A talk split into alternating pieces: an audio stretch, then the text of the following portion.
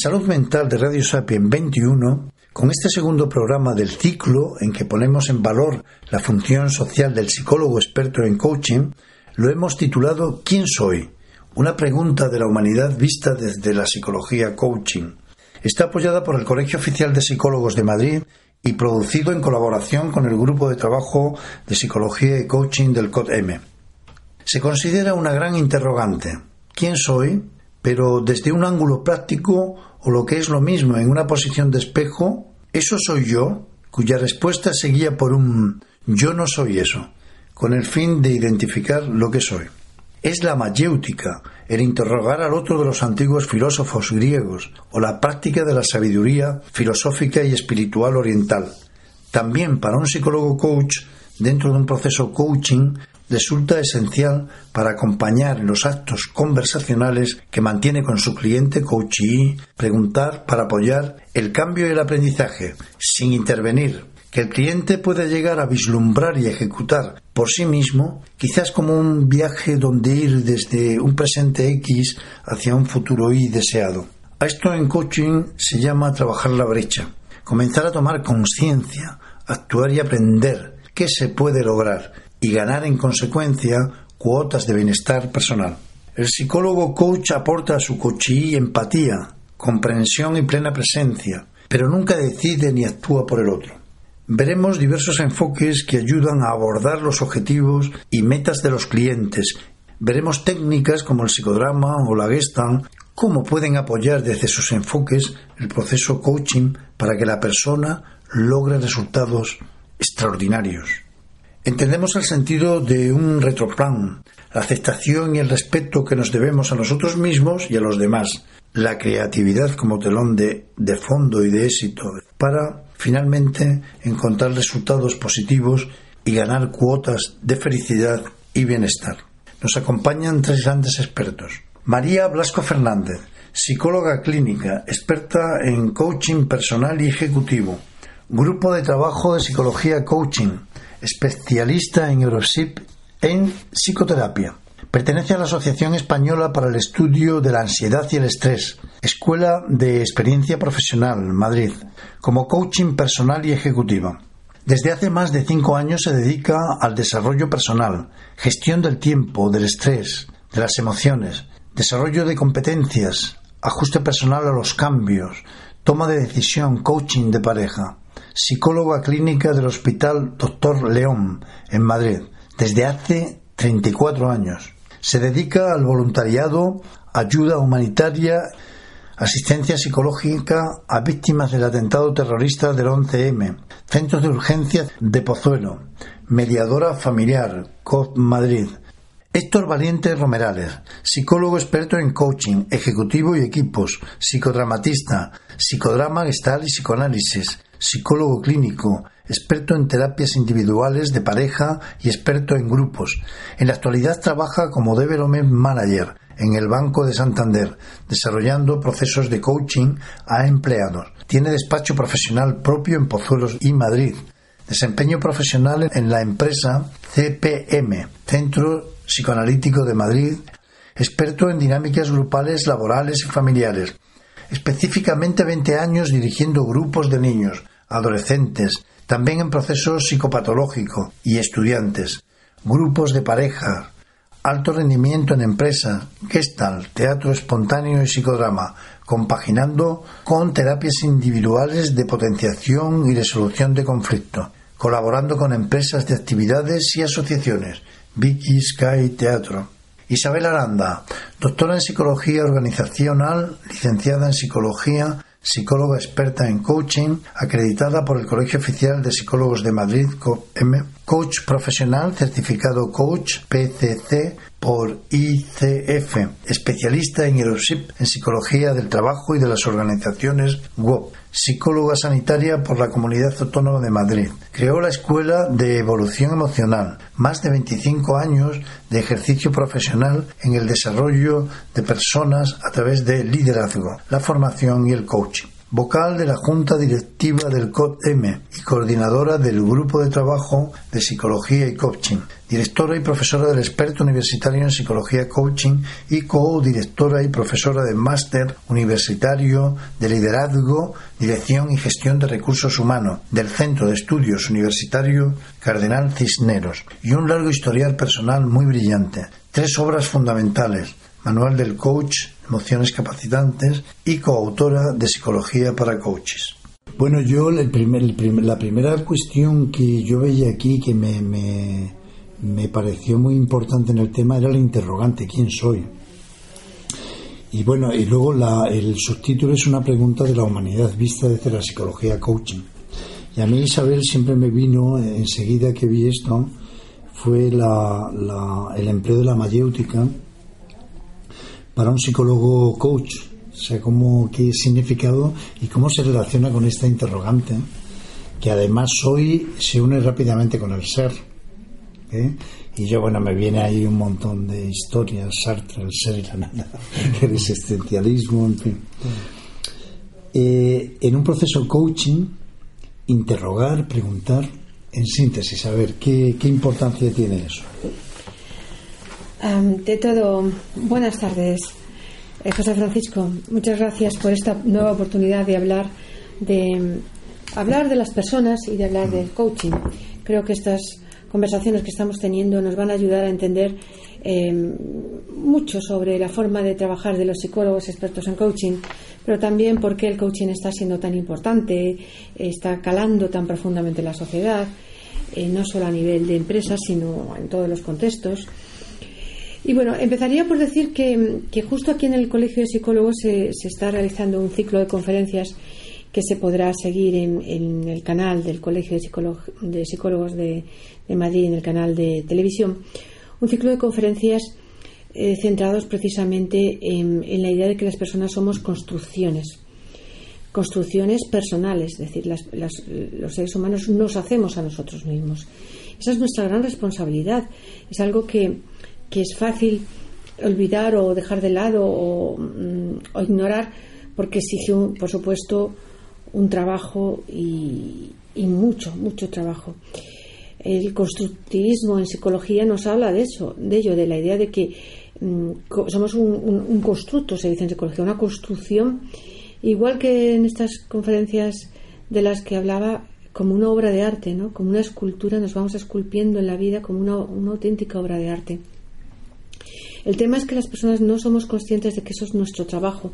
Pensamos eh, que es bueno que es la sociedad que nos hace así, que son las circunstancias lo que nos hace así y es, la verdad es que es muchísimo más cómodo eh, echar la culpa a otros, responsabilizar a otros de cómo somos, que asumir el hecho de que somos eh, una construcción y que nos hemos hecho nosotros. En esa construcción personal, por supuesto, entra nuestra forma de pensar, entra fundamentalmente las creencias, que estoy segura que hablaremos un montón a continuación. ¿Y dónde entra el coaching? Pues el coaching entra eh, primero en, en el enfoque que tiene. ¿no? El, coaching no, no tiene sentido si no es en un contexto de psicología humanista, en un contexto de respeto a la persona, de precisamente entender que la persona es una construcción que se hace a sí misma, que es su responsabilidad y que la persona tiene en sí misma todos sus recursos. Y la mayéutica, pues es una técnica, una técnica de preguntar para el otro. No para preguntar para el que pregunta, sino preguntar para el otro, para que el otro encuentre sus respuestas, para que el otro se dé cuenta de cómo está pensando, de cómo está abordando las cosas, de cómo mira lo que le ocurre. Entonces, bueno, mm, esta idea de, coaching como metodología que ya viene desde los griegos, lógicamente, eh, pero que ahora está adquiriendo una potencia enorme porque está inmerso en este paradigma humanista, ¿no? de, que la persona tiene recursos. Eso no es posible, ninguna de estas cosas es posible si no consideráramos que la persona es una construcción. Así que ante la pregunta quién soy, los filósofos han dado, intentado dar respuesta desde hace muchos siglos. Hemos vivido el existencialismo, lógicamente, el nihilismo también. Hemos vivido muchas corrientes que nos han dado matices. Pero la idea es esta. ¿Quién soy? Pues soy el que yo he hecho.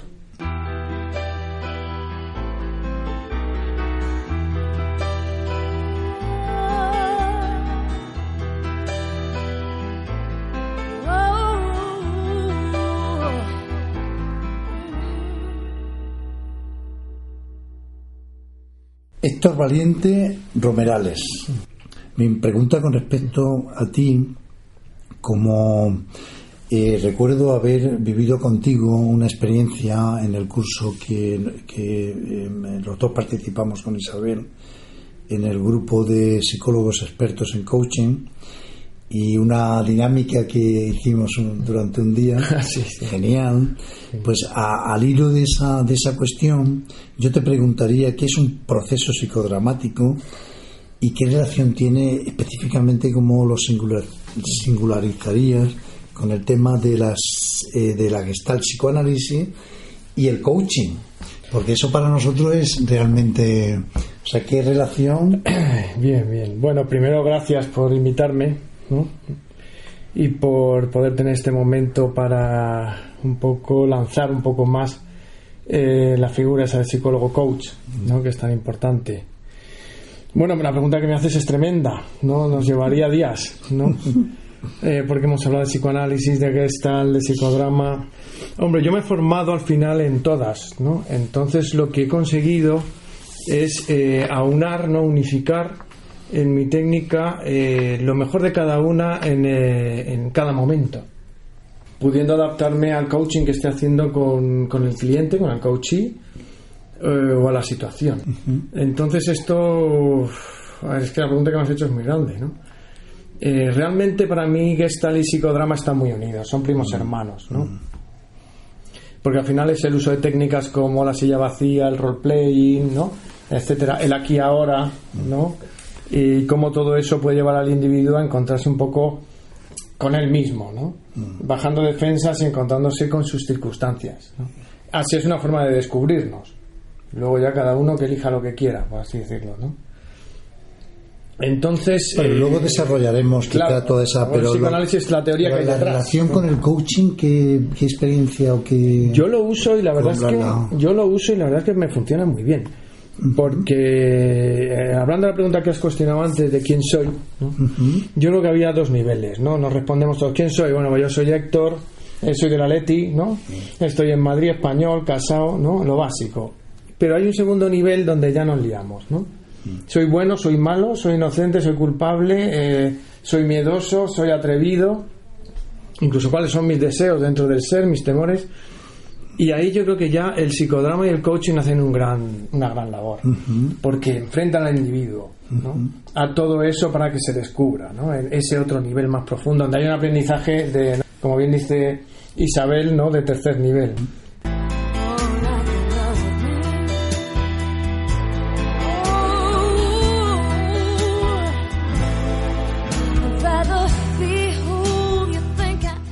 María Blasco Fernández lo que me llama la atención, eh, María, es lo del tema del voluntariado, ¿eh? porque tú has participado y estuviste además en asistencia psicológica a víctimas del atentado terrorista del 11M.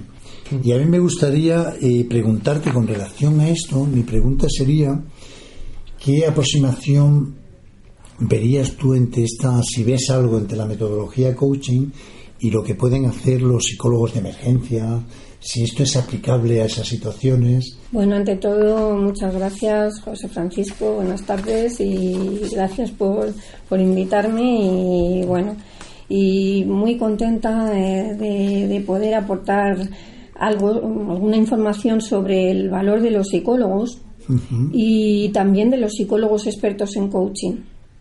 Eh, es verdad que cuando, cuando el atentado terrorista del 11M, efectivamente además a mí me pilló porque vivo al lado de donde sí.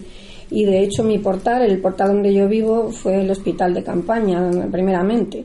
Y luego, como yo conocía a Fernando Muñoz del, del equipo de, de catástrofes, emergencias de aquí del Colegio de Psicólogos, pues eh, me ofrecí voluntaria y me dijo, pues con tu experiencia, el trabajar en un hospital, el que además mm, eh, perteneces a la sociedad de ansiedad y estrés, tal, eh, mm, quiero en vez de comunicación de malas noticias, mejor vamos a, te voy a llevar al, al 112 de Pozuelo. Allí estuve y la verdad es que Eh, ¿Qué ocurre? Pues los psicólogos efectivamente ahí mm, la sociedad se dio cuenta de la labor que, que, aportábamos en eh, lo que hacíamos en, en, algo tan, tan súbito como es un atentado terrorista. Eh, mm, algo que efectivamente, porque además la psicología pues poco a poco mm, yo lo he vivido porque llevo muchos años de psicóloga y entonces al principio la psicología parecía que era Mm. Bueno, pues incluso cuando yo dije que iba a hacer psicología era como buf. Una cosa muy extraña. sí, yo iba a haber hecho Bellas Artes y me dijeron, ¿cómo, cómo psicología? Pero la verdad es que poco a poco, poco a poco, por suerte, y, también pues por nuestro trabajo, eh, se ha ido dando valor al, al psicólogo. Y, y, en una situación como esa, eh, de, pues bueno, es el sufrimiento humano ahí tienes que tener mm, como psicólogo pues mm, eh, vivir eh, esas emociones de incertidumbre, de tristeza, de duelo, vivirlo, vivirlo como, ellos. Y, y desde luego sí que se sí que se dio valor a partir de ahí mucho más a los psicólogos en cuanto a tu pregunta de la relación con el coaching, pues sí, claro que hay. Sí, porque tú estás en urgencias en Pozuelo, ¿no? Sí, sí, sí, en, urgencias, en el, 112. Mm, estuve ahí en, el, atentado, aérea y tal, bueno, si hay pero situaciones hay situaciones de emergencia, efectivamente. como psicóloga. Sí, y luego también pues preparación en, también en comunicación de malas noticias. Ahí en el, en el, en, el, en Pozuelo, en el 112, pues también a lo mejor había que decir a la persona que, a la que hablabas por teléfono, pues si a lo mejor su familiar por, por desgracia ya no estaba, o, o, a veces también la incertidumbre, que la incertidumbre es un mayor estresor. Pero volviendo a lo que me preguntabas del coaching, claro que es claro que es importante y se puede aplicar y puede facilitar, porque sobre todo es ponerte en el lugar del otro, la empatía, el, el, no lo que tú estás pensando, sino eh, qué te preocupa o no sé, el, hacer una serie de preguntas que es en lo que se basa el coaching en la conversación y sobre todo mm, mm, relacionado con el otro, con que el otro saque sus emociones, en este caso eran emociones relacionadas con, un acontecimiento tan impactante, como ese. Luego además también hicimos seguimiento de, las personas, en algún grupo de personas. O sea que sí se encuentra una relación ahí entre... Sí, sí, sí. Porque claro... En todo el acompañamiento de, de, de, las personas... Más que nada es la empatía, el, desarrollo de... Sí, sí. Guardando silencio. Eso es.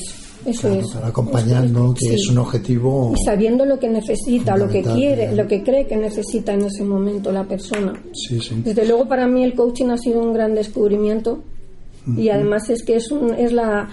No sé, yo, para mí es la psicología eh, con, con, pues no sé, eh, aplicada en, en personas en población sana. Sí, sí.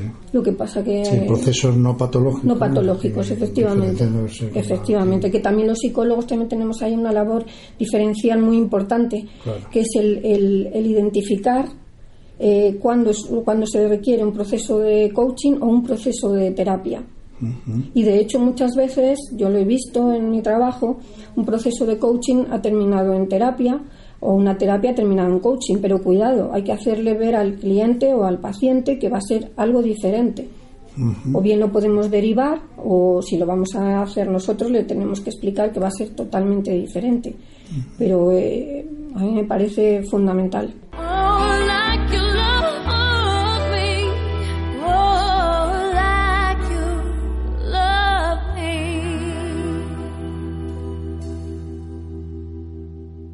Hemos empezado con la, el interrogante, nuestro tema es ¿quién soy? Entonces, y es verdad que Isabel ha estado uniéndolo con la filosofía y, en fin, eso, la, la mayéutica, y tiene este desarrollo tan profundo en el, en el, en el coaching ontológico que del ser. Yo me encontré hace años con la, con la, porque hablando de filosofía y también una espiritualidad oriental, y a mí me han atraído siempre eh, pues el conocer, por ejemplo, los swamis, son dentro de sus órdenes y tal, son sabios. Yo me encontré con un, un, swami que él seguía un método. El planteamiento que él hacía porque se preguntaba, ¿eso soy yo? En vez de preguntarse quién soy, decía, y se lo planteaba entre las creencias, los hechos, las acciones, sus juicios, sus pensamientos, sus identificaciones, y decía, ¿eso soy yo? Y se respondía automáticamente, yo no soy eso, para definir lo que yo soy. Eh, eh, eh, eso, cómo percibimos, ¿no? somos la percepción de los objetos, nuestras experiencias externas e internas, le damos nuestro significado a nosotros. Y sería volver, eso soy yo, pues dice algo. Lo que tú dices del humanismo ya plantea estos temas, ¿no? Con el desarrollo del self, ¿no? De la idea de, yo mismo.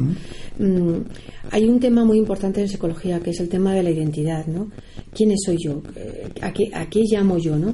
Nosotros sabemos como psicólogos que los niños eh, hay una, una evolución en la construcción de la persona, es decir, los niños hasta los cuatro años viven en una indefinición, eh, en una simbiosis con la madre, no se sienten como parte y, diferente, ¿no?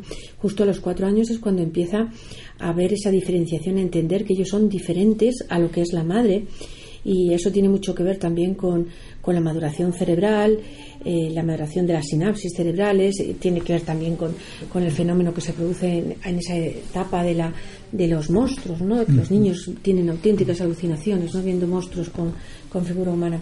Bien, en, esta idea de que, de que no nacemos, sino que va evolucionando nuestra capacidad de ser conscientes de nosotros mismos y va evolucionando en, en paralelo nuestra responsabilidad para hacernos conscientes de ellos. Que hay, esta palabra ya la he repetido, pero es que es necesario Es decir, es decir nosotros em, asumimos que, bueno, yo soy así yo soy así porque, como dice mucha gente, así me parió mi madre. Lo que te está diciendo es, yo soy un auténtico, ah, podríamos decirlo, mm, con comillas o sin comillas, pero yo soy un auténtico vago, ¿no? Es decir, no me propongo la mejora continua, la mejora de mi inteligencia emocional, algo que, está desarrollándose de por vida, ¿no? Y, y, y, eso tiene que ver con el concepto de, o sea, con la idea de identidad. ¿Quién soy yo? En esa idea de identidad hay tres elementos sustanciales que son el autoconcepto que tengo de mí mismo, la valoración que me doy, la, el auto, la autovaloración y también la autoimagen. Es decir, estos tres componentes son los que configuran la identidad de una persona y tiene que ver con ese self. ¿eh? Naturalmente, lo que tú dices tiene que ver con es más fácil mm, identificarse con lo que no soy que lo que sí soy, es decir, por opuestos es más fácil. hay una cosa que debemos tener en cuenta mm, desde el principio. Nuestra sociedad, nuestra cultura, nuestra educación está orientada plenamente al hacer. Tienes que estudiar tal, tienes que hacer tal. Nos definimos, nuestra identidad se define por el puesto que ocupamos. Yo soy director, yo soy abogado y no por quiénes somos. Entonces, no, no, nos presentamos como una persona, nos presentamos por lo que hacemos. Entonces, el, el, hacer se ha convertido en el, en el filtro a través del cual nos entendemos unos a los otros. Y date cuenta de que además del hacer está el tener. Es decir, esto hago, tanto gano, o tantos recursos tengo. ¿no? Entonces, eh, el, el, el peso ahora mismo de la identidad está en el hacer y en el tener entonces hay una auténtica, mm, yo creo que revolución social muy potente, una vuelta al humanismo de Rogers, eh, pero que tiene que ver con esa toma de conciencia de quiénes somos, dónde estamos y qué queremos hacer con nuestra vida. Entonces, a, la toma de responsabilidad. Y esto es eh, está en colisión, entra en colisión plena y frontal pues con todo lo que vemos en televisión, por ejemplo, los programas de televisión, donde no, no, no, se plantea en absoluto esto, sino que siempre el culpable es otro, el malo es otro, el otro me lo ha jugado, cuando nosotros estamos hablando de que, cómo te interpretas tú las cosas. Pero vamos, que esto ya lo decía Epícteto en el siglo I de nuestra era, ¿no? No son las cosas que pasan, sino cómo te lo tomas, lo, lo, lo que marca, lo que lo, cómo lo haces, ¿no? Sí, yo estoy totalmente de acuerdo con todo lo que dices, ¿no? Como el individuo actualmente tiende más a, casi a lo medible que al, que al fuero interno. Yo creo que ahí el coaching eh, ayuda mucho, ¿no? Ayuda a, a, buscar dentro de ti, dentro de nosotros, eh, quién soy yo. Más allá de, de, qué he conseguido, cuánto gano, en qué época vivo, en qué siglo vivo, ¿no? en qué ciudad, cuál es mi puesto, ¿no? todo eso, qué coche llevo. eh, ¿y si todo eso no existiera, quién sería yo? Sea, ¿qué potenciales tengo yo? ¿Qué frenos tengo yo? ¿Qué, ¿Cuál es mi foro interno más profundo? Entonces, atreverse a plantear esto, pues eh, mucha gente no quiere, mucha gente va a la, ¿no? a la eficiencia esta económica, ¿no? Pero yo creo que al final, a la larga es más eficiente. Porque voy a descubrir mis verdaderos potenciales y mis verdaderos frenos y voy a poder dirigirlos de una manera más sintónica, ¿no? Eh, sintónica con mi verdadero yo, ¿no? Con mi verdadero self. ¿no? Porque yo que te digo mucho a los clientes o a los pacientes, lo de, mira, cuanto más lejos estés de, tu ser, de tu self, de tu deseo, más síntomas vas a tener. Y cuanto más cerca estés de tu verdadero self, menos, ¿no? Esto es algo que no es nuevo, es algo que ya Winnicott no apuñó con el falso self, ¿no? Como punto de patología, incluso Moreno habló de la falsa espontaneidad o la falta de espontaneidad como patología, ¿no? Y, yo creo que esto es muy importante. El coaching puede ayudar mucho, el psicodrama, el coaching, todas las fórmulas que se puedan tener, da igual. en este caso es ayudar al ser humano para que encuentre su, su norte. Un poco. Luego lo que puede hacer es otra cosa. Que se atreve, que se atrevemos a hacer, que a todos nos puede dar pues miedo a veces.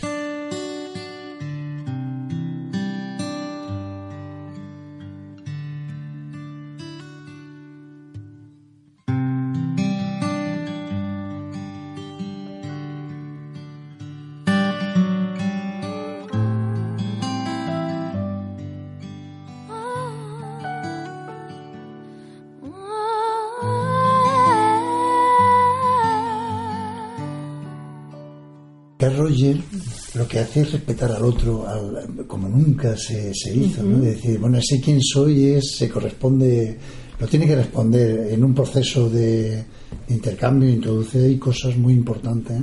de empatía, de respeto, cómo, cómo ese humanismo es fundamental. Enfocó y qué importancia tiene esto en el proceso también. Sí, de, hecho. Que estaba diciendo esto, Isabel, del proceso del coaching. Sí, de hecho la filosofía humanista a mí me parece fabulosa y, es, es, muy importante.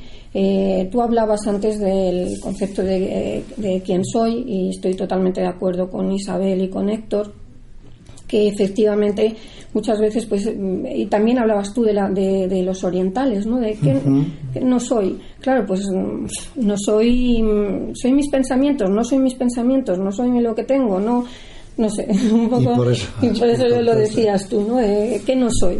Pero eh, sobre todo es el efectivamente el llegar al, al a uno mismo eh, dentro de sí mismo. Y efectivamente eh, como muy bien ha explicado Isabel sobre la identidad y tal, eh, somos constructores de, nuestra propia vida y como decía, eh, y también de, nuestro propio Santiago Ramón y Cajal decía que, son, que el, ser humano si, si se lo propone puede ser constructor de su escultor de su propio cerebro, con esa neuroplasticidad que hay en el cerebro, pues con nuestra vida también, es decir, mm, hay un, en este ciclo de conferencias que yo sugiero que, todo el que pueda lo vea, eh, somos lo que creemos. Eh, y entonces mm, ahí las creencias están, eh, son importantísimas, son importantísimas, porque, y además yo lo veo en mi, en mi quehacer diario de, tantos años, ¿no? Em, esas creencias, mm, sobre todo las creencias no son ni buenas ni malas, eh, son o, limitantes o, que, o, facilitadoras, ¿no? O capacitantes o capacitadoras, efectivamente. Entonces, eh, lo que hay que preguntar a la persona es si eh, es mm, efectivamente esta, esta, esta, idea sobre ti mismo, sobre la situación mm, con un compañero, con tu jefe, sobre lo que estás viviendo, te limita para conseguir tu objetivo o no. O sea, eso me parece fundamental. Y, y, eh, por eso a mí me parece que el coaching es, eh, es fundamental y todo lo y, que el que seamos psicólogos también va, va a ayudar muchísimo. El que seamos psicólogos, por eso eh, es nuestro colegio profesional piensa que es un valor añadido y estoy totalmente de acuerdo en ello y por eso pues bueno pues mm, todo lo que pueda poner de mi parte sería poco eh, el hecho de que, de que estemos formados en psicología, en el conocimiento del ser humano, es fundamental. Y entonces, a la hora de, de, hacer que la persona eh, tome sus decisiones, porque hay una frase que me encanta, que es que las mejores respuestas están dentro de uno mismo. Entonces, a la hora de, de, que la, no sé, acompañar a la persona que tome sus decisiones, eh, pues son las suyas propias. Y, lo del respeto que decías, José Francisco, pues claro, es fundamental. Lo que, o sea, lo que es la, hay unas metacompetencias, unas competencias que, que, que, yo creo que, es muy importante, más que las técnicas. Em, eh, pues no sé, un, eh, primeramente conocernos como, como, coaches a nosotros mismos, el trabajar sobre ello, el, el respeto profundo, el no enjuiciamiento al, al cliente o al paciente también, ¿no? Em, porque, no sé, a mí me parece fundamental la empatía, el ponerse en el lugar del otro siendo el otro. A veces decimos, bueno, meterse en, en los zapatos del otro, pero no nos quitamos los nuestros. Entonces, eh, es un problema. Sí, entonces es fundamental, da igual que el que tengamos enfrente, el cliente o el paciente, da igual que sea del mismo sexo, de la misma raza o no, de mm, ponernos en el lugar del otro y ese respeto y ese, esa aceptación incondicional y sin juzgar sin juzgar. Es fundamental.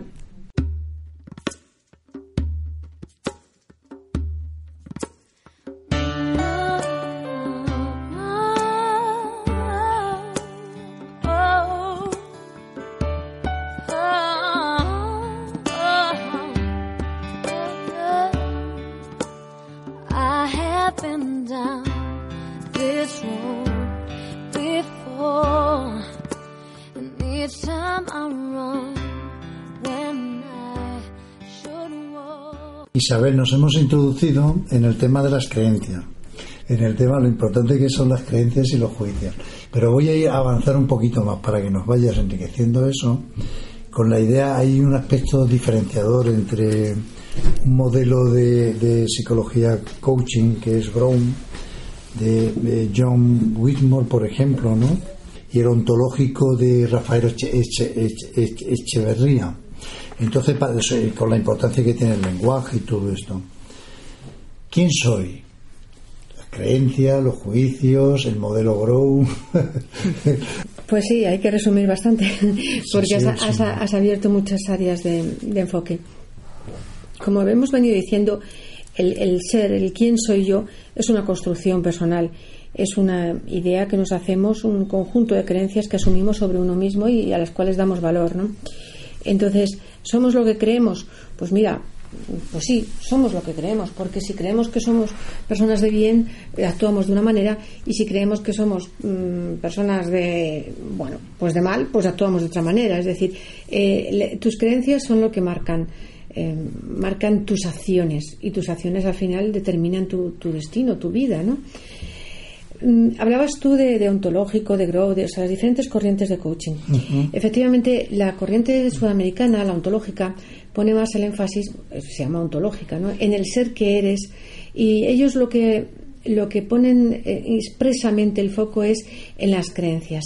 Según esta, este enfoque, cambiar una creencia es suficiente para que tú puedas ampliar tu rango de actuación. Es decir, si yo creo que puedo, estoy en lo cierto. Eh, igual que si creo que no puedo. Estoy en lo cierto. El caso es que hago cosas diferentes si creo que puedo que si creo que no puedo. Entonces, la labor del coach es facilitar, facilitar al coach que se dé cuenta de cuáles son sus creencias y si esas creencias son útiles para sus objetivos.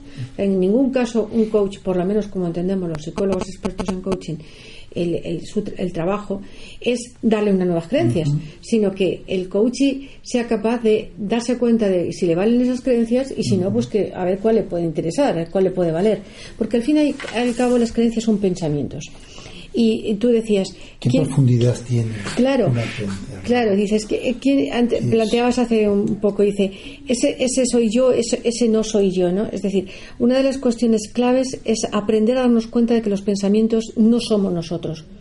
O sea, los pensamientos, nosotros somos los que tenemos pensamientos, pero si permitimos que los pensamientos no nos tengan, sean nuestros dueños, pues, pues estamos a merced de ellos y por tanto, bueno, somos pues esclavos de alguna manera de nuestro propio pensamiento. Entonces hay un punto de inflexión cuando las personas nos damos cuenta de que los pensamientos son algo que tenemos nosotros, algo que hacemos, que producimos nosotros y que podemos cambiar la producción, podemos darles un valor positivo, negativo, dubitativo, es decir, podemos cambiar. Bien, entonces esto está relacionado con eso que planteabas también tú de los juicios. Los juicios es esto, Shirley, em, un autor, em, bueno, hay, hay, unos antecedentes muy interesantes que son la gramática generativa de Chomsky y todo esto, ¿no? Es decir, mm, no, no, es propio del coaching esto, sino que, que, que en el coaching se, se, se basa, adquiere, sobre todo, por ejemplo, el ontológico, adquiere conocimientos que han aportado otros, otros Mm, especialistas en ellos, por ejemplo, lingüistas como Shirley. Shirley lo que habla es de los actos lingüísticos, una distinción preciosa porque nos dice que el hablar es un acto en sí mismo. Y entonces los juicios son em, afirmaciones que yo hago, pero desde mi interpretación. Pongo un ejemplo. Es decir, eh, está nublado es una afirmación neutra, objetiva. Pero decir, mm, qué tristeza que está nublado ya es un juicio, porque yo estoy dándole una valoración subjetiva mía. ¿Qué nos pasa a las personas? Que mezclamos juicios, eh, que son opiniones, con, afirmaciones.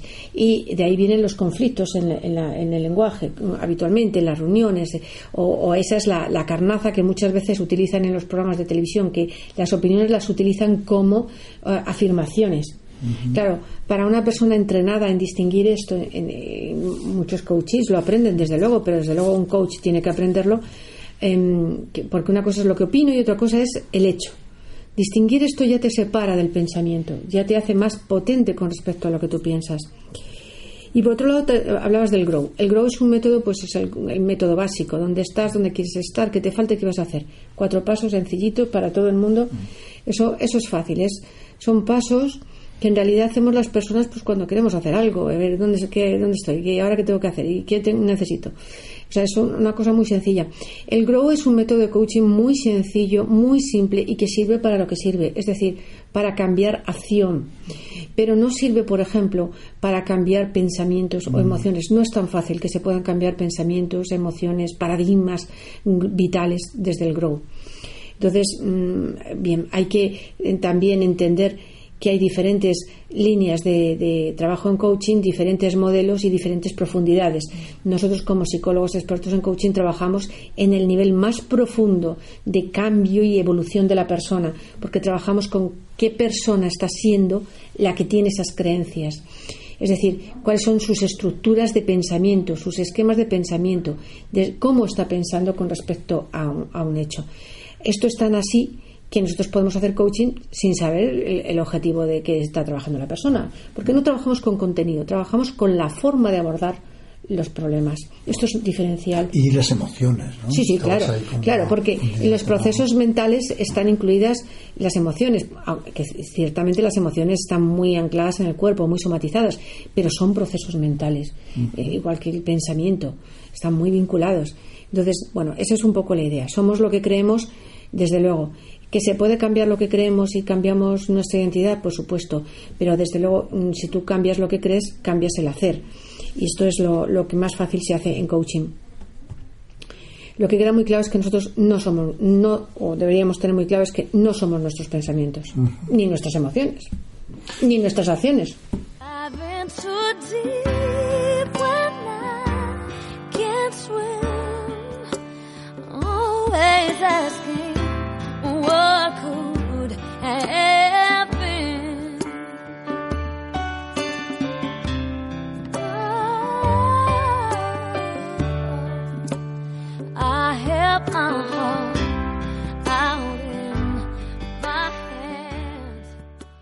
Héctor, yo no voy a hablar de Moreno porque si nos escucha algún especialista ortodoxo en el tema del psicodrama, podría decir cualquier cosa. Pero sí que es verdad que en el año 59 él publicó un libro que se titulaba Psicoterapia de Grupo y Psicodrama, que es suyo. Además lo escribió en alemán porque el, el psicoanálisis lo vive en Viena, conoce toda la... se había dedicado en su juventud al tema del teatro y tal. Y lo que es muy interesante aquí, que yo te pregunto, para relacionar el psicodrama con el tema del coaching, es que, bueno, eh, la experiencia que hemos tenido con Isabel eh, durante todo el proceso que hemos vivido, pues es el teatro, porque es que es todo muy externalizado, poner, ¿no? Evidenciar esas cosas externas, ponerla en movimiento, continuo, si las líneas de tiempo, el retroplan, ¿eh? ¿Qué, qué, qué, qué podrías tú ¿Cómo lo has vivido eso y en relación al psicodrama? Bueno, yo realmente cuando vine aquí. ¿no? la dramatización. Sí, sí, yo cuando vine aquí no. Pues no sabía mucho de coaching, la verdad. Yo sabía psicodrama, de psicoanálisis, de gestalt, tal, pero no, incluso cognitivo-conductual, ¿no? Porque estudié en la Complu, aunque luego yo no me considero cognitivo-conductual, pero bueno, sabía de eso. Y Isabel, digo, sí, Isabel, eh, me sedujo, ¿no? Y entonces eh, empecé aquí a investigar, empezamos a trabajar y me di cuenta de que había un gran paralelismo, un gran paralelismo. Yo tenía que estar traduciendo, eso sí, ¿no? Yo tenía que estar haciendo un esfuerzo de traducción de, los conceptos eh, de coaching al psicodrama o al psicoanálisis, ¿eh? Porque, por ejemplo, el método de la mayéutica, ¿no? De estar mm, preguntando para mm, el coachee eh, realmente se me acercaba, y lo dije en su momento, ¿no? que es, había momentos en que se acercaba muchísimo al psicoanálisis, aunque los psicoanalistas ortodoxos se echan la mano en la cabeza. Pero es así, ¿no? Es un acompañamiento, ¿no? Con unas preguntas, unos señalamientos a lo mejor, ¿no? Muy concretos, muy audaces, para provocar en el individuo esa, esa, ese, ¿no? esa catarsis o ese insight, ¿no? O sea, es la idea, el drama representado. Y luego llevado al, psicodrama me pasó lo mismo, ¿no? Tanta ejercicio, tanta psicodinámica, ¿no? Dije, bueno, pues esto, esto son primos hermanos, ¿no? Y entonces, y, uniendo un poco con lo que ha dicho, o estáis diciendo de, de las creencias, eh, yo creo que, como bien decía Freud, el poder de, del imago, ¿no? de las creencias inconscientes, eh, eh, es a veces hasta más fuerte que las conscientes. ¿no? Entonces, en el proceso de coaching podemos ayudar al individuo eh, mediante ejercicios, mm, que hay, tenemos un montón, hay múltiples ejercicios, yo uso mucho psicodrama, pero hay mil, eh, a encontrarse con un poco más su inconsciente y hacer su inconsciente más consciente. O sea, esas creencias inconscientes pasan a ser conscientes, ¿no? Esas emociones incapacitantes o capacitantes pasan a ser conscientes y desde ahí empieza a manejar mucho mejor, y como digo yo, hace ese cargo que no carga, ¿no? Y eh, tú, Isabel, has dicho lo de responsabilizarnos, ¿no? Ramón y Cajal también hablaba de ¿no? ser dueños de nosotros. Yo estoy totalmente de acuerdo en eso. Eh, claro que para eso hay que descubrirlo.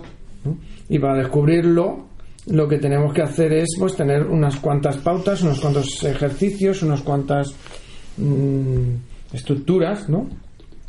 Para llegar a ello. En el psicodrama, bueno, pues hay todo un montón. Está el cambio, la silla vacía, que mm. está el juego de roles, está la escultura, está una riqueza brutal, el soliloquio. En mm. fin, hay una cantidad de herramientas brutales, ¿no? De técnicas. De técnicas, exacto. Pues yo creo que, que esa es la labor que puede aportar. Eh, el psicólogo coach con, el, con la riqueza que le puede aportar todo su bagaje, ¿no? Nosotros, por ejemplo, llevamos 20 años trabajando en, en el ser humano, hemos hecho la carrera, o sea, eh, es que eso es una cosa que hay que tener en cuenta. Son 4 o 5 años de carrera, más luego los máster, más luego el trabajo. No es que seamos matemáticos que nos va a dar el punto, mm, que a lo mejor los hay buenísimos coach matemáticos, ¿no? Sí, sí. Pero en general, oye, pues eh, vamos a identificar mejor las estructuras de la personalidad. Yo entiendo que para hacer un grow puede hacerlo cualquiera, francamente. Claro, un grow. Pero en el momento que tú tienes que hacer un, un acompañamiento para que la persona cambie eh, pues algo tan, tan importante como su propia identidad, eh, la verdad entiendo que el conocimiento eh, técnico y científico, porque nosotros trabajamos con bases científicas que, que aportan los psicólogos, es diferencial. Eso para mí es clarísimo ya tocas otras profundidades, ¿no? que puedes, puedes hacer barrabasadas si no entiendes eso. I'm going down this road once more.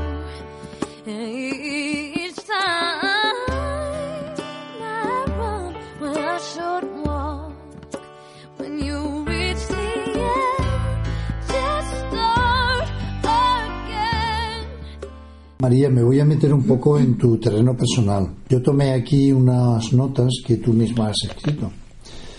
Y bueno, porque quiero ver un poco lo de la empatía, un poco más, ¿eh? todo el tema de la aceptación y el respeto tan importante. En, esa, en ese tema de toma de conciencia de quién soy.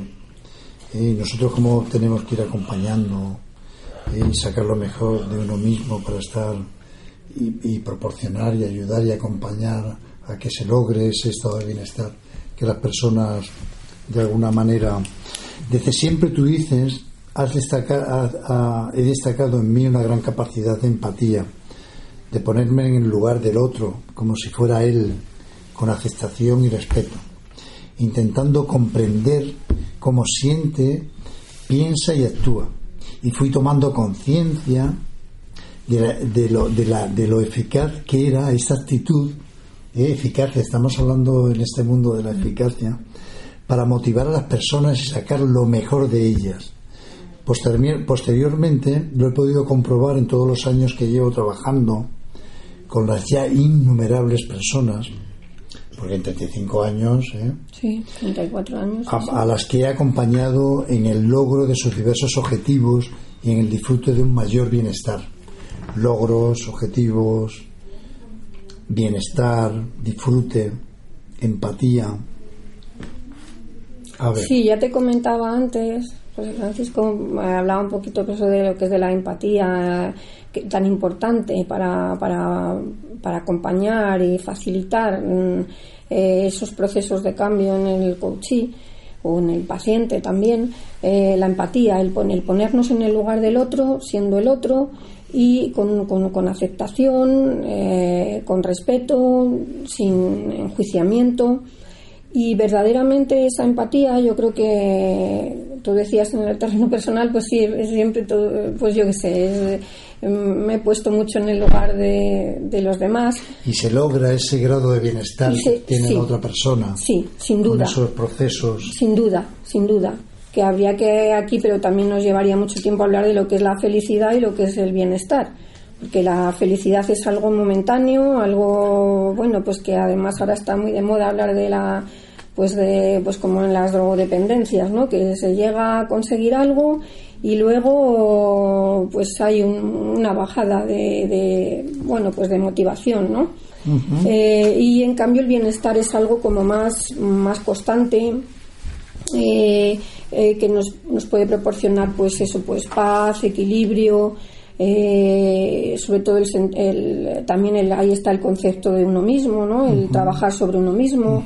Eh, el bienestar es muy diferente de la felicidad. La felicidad es algo momentáneo. Eh, una persona tiene un objetivo, lo consigue y ya está. ¿no? el, bienestar es algo y hay, pues bueno, hay, sí, hay, está en psicología, lo hemos estudiado, los cinco pilares de la autoestima. tal, la autoestima es fundamental, ¿no? Entonces, eh, sí, muy importante para, para trabajar eh, con las personas el, el no, no, ver a esa persona desde tus propios juicios o tus propias ideas, sino, sino ponerte lo más que puedas en el lugar del otro, siendo el otro. Y es verdad, y fíjate, pues ya en tantos años, como yo digo, me he metido en montones de vidas, de, vamos, vamos, no, no cabría en un montón de libros de la cantidad de personas eh, que me he metido en sus vidas y que les he acompañado. y, estoy cada vez más convencida de que es fundamental. Porque sobre todo es, es muy importante también, eh, aparte de los conocimientos, de la formación que es fundamental en el coaching, eh, como es muy importante también las, las características, las, las, metacompetencias, como te decía antes, del, del, del, coach, ¿no? Y entonces, pues, esas serían una, una de las de las características que tiene que tener un coach de, de éxito.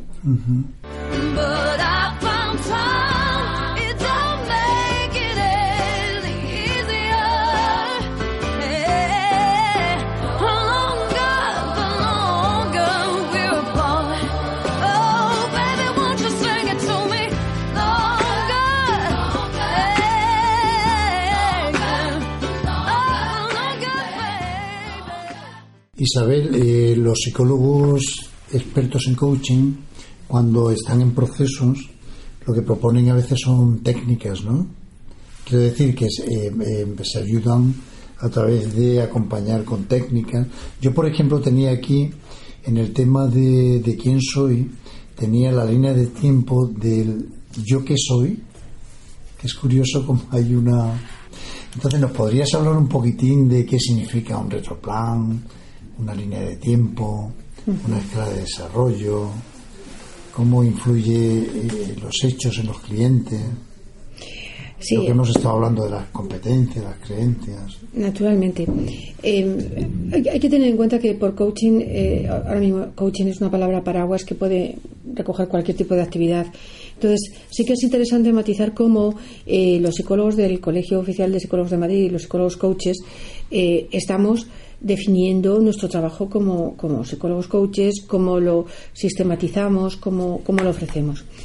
Nosotros entendemos que hay muchas técnicas, eh, muchísimas técnicas que ayudan, que pueden ayudar a, a agilizar los procesos y el, el cambio y aprendizaje que se produce en un proceso de coaching. A ver, eh, insisto en la palabra técnica porque mm, y no herramientas, lo, lo- los diferencio claramente. Para mí herramientas son pues pruebas de evaluación estandarizadas, ¿vale?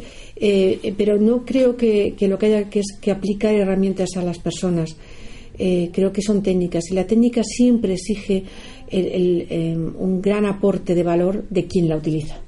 Por ese motivo nosotros como psicólogos lógicamente tenemos primero conocimiento y además cuando nos hemos formado como psicólogos expertos en coaching tenemos un entrenamiento específico en el uso de técnicas. Eh, muchas. De hecho, en el, en el curso nuestro, por ejemplo, manejamos más de 100. Es decir, técnicas que en función de las necesidades del cliente se van a utilizar unas u otras. Pero efectivamente, para este mm, mm, tema que tú comentas de quién soy yo, mm, hay algunas que tienen una relevancia bárbara, una gran relevancia. Están vinculadas con la psicología positiva, que ofrece una- un gran repertorio de técnicas en este sentido. Y la primera es el, el- el- el propósito de vida. Es decir, la idea de que, de que te plantees para qué es tu vida. Eh, ya no está el- el- la pregunta o el punto no está en quién soy yo, eh, porque a lo mejor no podemos responder quién soy yo, ¿no? Desde un punto de vista existencial, tal, pero sí, desde luego, podemos responder para qué soy. Esto es claramente diferencial. Para mí es la frase que, que- que recoge todo esto, ¿no? No sé quién, tal vez quién soy, pero sí para qué soy. Entonces el para qué soy es el proyecto, eh, el propósito de vida. Ahí es donde yo decido para qué voy a utilizar mi vida, si quiero utilizarla. A ver, y que no estamos hablando de grandes proyectos de colaboración y de, de cosas raras, sino mm, ¿Para qué quieres utilizar tu vida? A lo mejor para hacer feliz a, a la, a la gente de tu entorno, a lo mejor para ser una persona amable, para, a lo mejor para ser una persona de referencia por tu buena educación. Ah, em, yo siempre planteo en los cursos eh, qué te gustaría que dejaran de ti cuando, cuando te has muerto, porque es que eh, la- la- a lo mejor es muy duro plantearlo así, pero realmente qué legado dejas, qué huella dejas. Entonces el propósito de vida está vinculado con esto y desde ahí sí que entiendes, puedes entender mucho mejor para qué soy, ¿no? El para qué. Me, me encanta esa manera de plantearlo y que es absolutamente coaching. ¿Para qué soy, no? Desde ahí, claro, puedes escribir, puedes dise- diseñar un proyecto vital. ¿Qué es lo que tú quieres hacer a lo largo de tu vida, ¿no? Para desarrollar ese para qué, ¿no? Ese propósito de vida. Y ya es donde aparecen los proyectos, los entornos donde te quieres mover, eh, los ámbitos de actuación, todo acorde con ese, ese propósito de vida. Tú nombrabas la línea temporal, es un excelente recurso precisamente para poner en perspectiva eh, eso que vas a hacer en tu vida. Si tú tienes una perspectiva, un horizonte pues de, de 50 años, o de 20 años, o de 15 años, y nos da la edad. Yo he trabajado con personas ya jubiladas de, de, de 70 años que decían efectivamente, ¿y ahora qué? ¿Y ahora cuál es el punto? ¿no? Y, y el pensar que, que tenía un para qué eh, el resto de su vida y un horizonte temporal les ha dado, les ha dado la ilusión para, para afrontar nuevos retos y vivir con calidad. ¿no? Pero también tenemos personas con 40 años que este año pasado, por ejemplo, he, he trabajado mucho el tema de ¿y ahora qué? Gente que ha conseguido el éxito profesional o que ya tiene un- una estabilidad familiar muy buena y, y se preguntan ¿y ahora qué? Han perdido la ilusión. No tienen motivación. Entonces el hecho de hacer estos ejercicios repito, propósito de vida, proyecto vital, línea temporal, establecer un retroplan, son técnicas, las cuatro, las cuatro son suficientes como para adquirir una fuerza vital enorme y darte cuenta de, de, qué hacer con tu vida. Eso mm, marca la diferencia porque de repente tienes toda esa energía y ese para qué utilizar tu vida que, que, de otra manera estás en una situación de nihilismo, ¿no? No entiendes, no sabes para qué.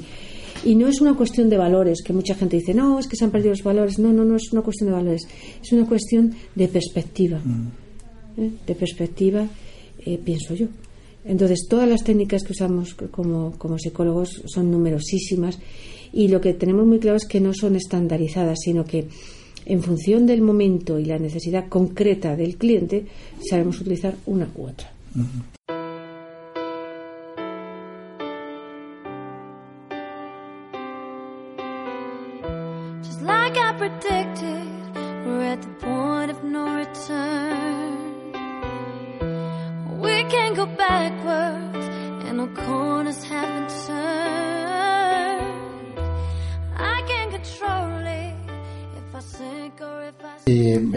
Interesante, ¿no? Sí, sí. Porque hay mucho planteamiento también a veces en la psicología, el por qué, ¿no? ¿Mm? entonces, pero sí es para qué y cómo, que es lo que está. Sí, te abre otro mundo, ¿no? en relación al psicodrama, ¿y cómo lo ves tú eso? En ese, en ese no por qué, sino para, qué, y cómo. A mí me gusta mucho también trabajar con el, con el para qué. Y por, por ejemplo, eh, yendo al psicodrama y a las técnicas del psicodrama, eh, justo pues mira, eh, la semana pasada, hace dos, estuve con un coachee y justo le hice este, el camino, ¿no? donde al final era, es una persona que va a opositar. entonces, el final era opositando, ¿no? Tal y cual y, aprobando, Ya en su puesto de trabajo, Entonces, sintió una energía tan grande ahí, ¿no? Eh, que él decía euforia, ¿no? Desbordante. ¿Qué ocurría? Que este individuo, esa energía luego no la sabía gestionar, ¿no? Y se, la, se le iba, Al final se le iba por otro lado, pues, ¿no? La gastaba en otras cosas, se frustraba y se cabreaba, ¿no? Se enfadaba. Entonces, esto le permitió para luego hacer el camino en cómo le gustaría dosificar esa energía, ¿no? Pero no solo eso, se dio cuenta de otras posibilidades. Una, una técnica se llama multiplicación psicodramática, es que puedes hacerle varios caminos, con varias, ¿no? dando en el para qué, para qué hago yo una posición, ¿no? Eh, hicimos como dos o tres posibilidades de final con ese puesto de trabajo, con otro puesto de trabajo, sin puesto, ¿no? y, y él se dio cuenta, hizo un insight, una interiorización de que en el fondo consiga o no consiguiera eso, lo que sí quería conseguir son unos cuantos valores que él tiene, ¿no? Ya me voy un poco a los valores, ¿no?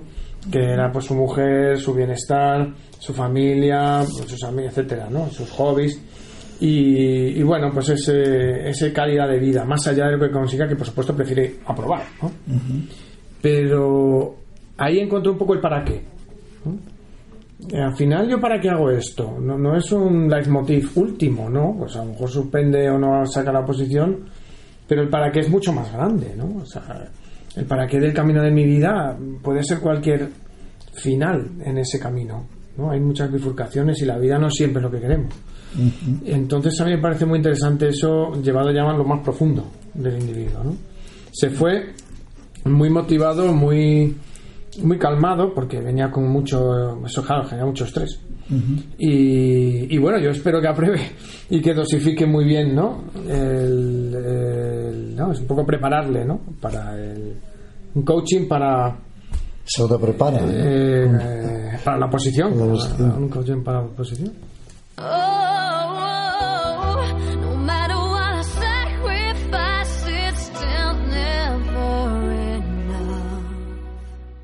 En el tema del saber quién soy, en el proceso coaching vamos a definir un poquitín cómo se plantean objetivos, las metas, y cómo toma, eh, se toman decisiones, cómo las acompañamos. Sí, efectivamente, en el coaching lo que, lo que vamos es a facilitar y acompañar a la persona a que consiga sus objetivos, sus propios objetivos Y, bueno, pues lo, primero es eso, el, saber qué es lo que quieren eh, y, ver si ese, pues bueno, pues eh, si esos objetivos son, son propios. A veces los objetivos no, no son de ellos, sino que se lo ha dicho alguien. propios, concretos, realistas, compatibles entre sí. Eh, y en ese proceso, pues lo que eh, primeramente es ver eh, cuál es el objetivo y luego, pues valorar eso si es realista y no y cómo lo va a hacer y, tener, mm, pues como, como una fecha y una valoración, un plan de acción y luego preguntarle cómo crees que en el momento en que se visualiza también, cómo crees que, que vas a saber que has conseguido este objetivo Tú decías, coaching de calidad es un arte. Sí, estoy totalmente de acuerdo. Y entonces volvemos ahí a preguntarnos un poquitín el camino de la, de la, creatividad. Es, es, un campo inexplorado donde caben toda la... Volvemos a preguntarnos y hacernos la misma pregunta. ¿Quién soy yo? sobre la idea de mm, qué podemos aportar dentro de lo que, de lo que hemos dicho, ideas nuevas que se nos hayan y podido quedar ahí en el aire, que a lo mejor no, bueno, se nos han quedado muchísimo. no da tiempo. pero, yo sobre sí, sí retomar este tema y decir, oye, pues a mí me parece muy importante y por lo menos puntualizar esta idea. A ver entre los tres como... Lo que tú dices de, efectivamente, yo creo que el coaching de calidad es un arte. Es como, pues, como es que hay que hacerlo con la creatividad de un artista que pinta una obra maestra no como se hace como elementos en serie. Es decir, que aquí eh, no sería simplemente de un modo mecánico hacer las preguntas, sino eh, y ahí los psicólogos, ahí está el valor diferencial de los psicólogos que conocemos, hemos estudiado y conocemos más sobre los mecanismos de la, de la persona, ¿no? Pues eh, es mm, qué preguntas le hacemos a este, a este cliente en concreto. Entonces es fundamental. A mí a veces me han preguntado, ¿y tú como psicóloga experta en coaching, eh, qué preguntas hay que hacer? A ver, es que ahí no se trata de unas preguntas concretas que haya que hacer. Ahí es donde yo veo que es, el, es, esa creatividad, el arte, mm. el, el, saber qué tipos de preguntas van a ser poderosas, van a hacer mm, que se revolucione esa, esa, ese cliente.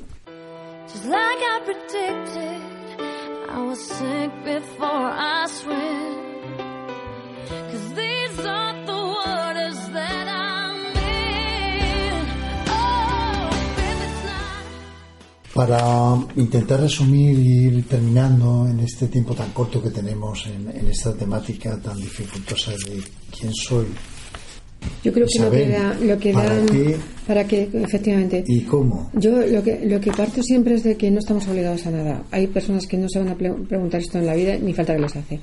Y otros que sí se lo cuestionan y otros que se cuestionan y no, tampoco con mucha necesidad de encontrar respuestas.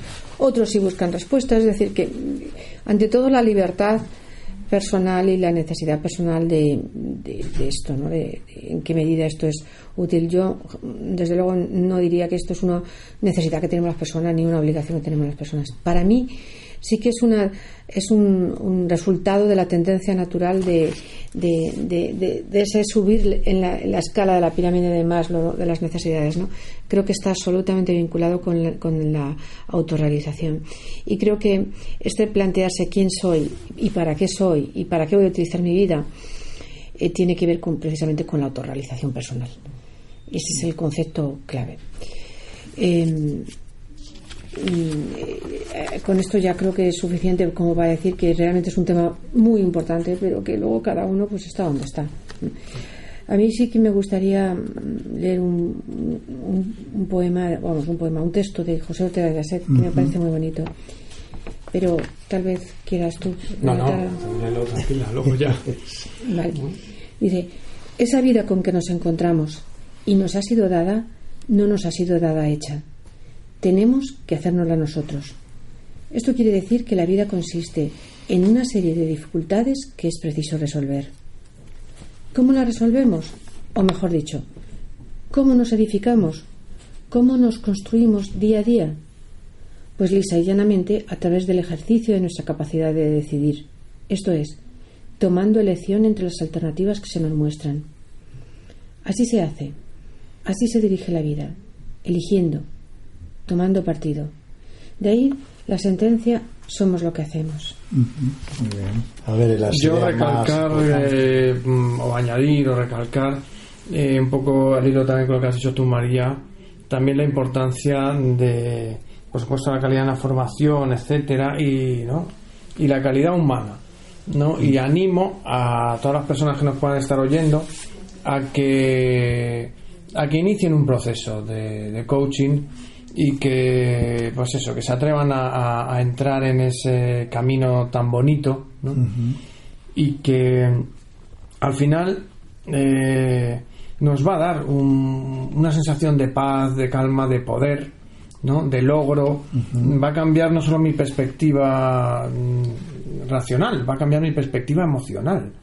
Eh, mi actitud y, para mí eso es que vale oro ¿no? eso no, no tiene precio y, eso luego lleva, el que quiera frutos, pues eso luego va a dar sus frutos. Al final va a tener más, eh, seguramente más dinero, más cosas, porque al final una cosa va a llevar a la otra. Entonces yo sí animo a eso y por mi experiencia personal, eh, fundamentalmente por mi experiencia personal, ¿no? En mí mismo, en mis carnes y, por lo que he visto ¿no? a mi alrededor. Así que mm, ánimo, diría yo. ¿no? Pues yo en la línea también de Héctor y de, Isabel, pues diría que efectivamente es un, proceso transformador que hay que empezar desde luego con nosotros mismos. Eh, ese hacernos las preguntas de, pues, eh, también pues eso no solo cómo somos o no solo también lo que lo que hacemos sino lo que hemos superado o lo que superamos dónde queremos ir.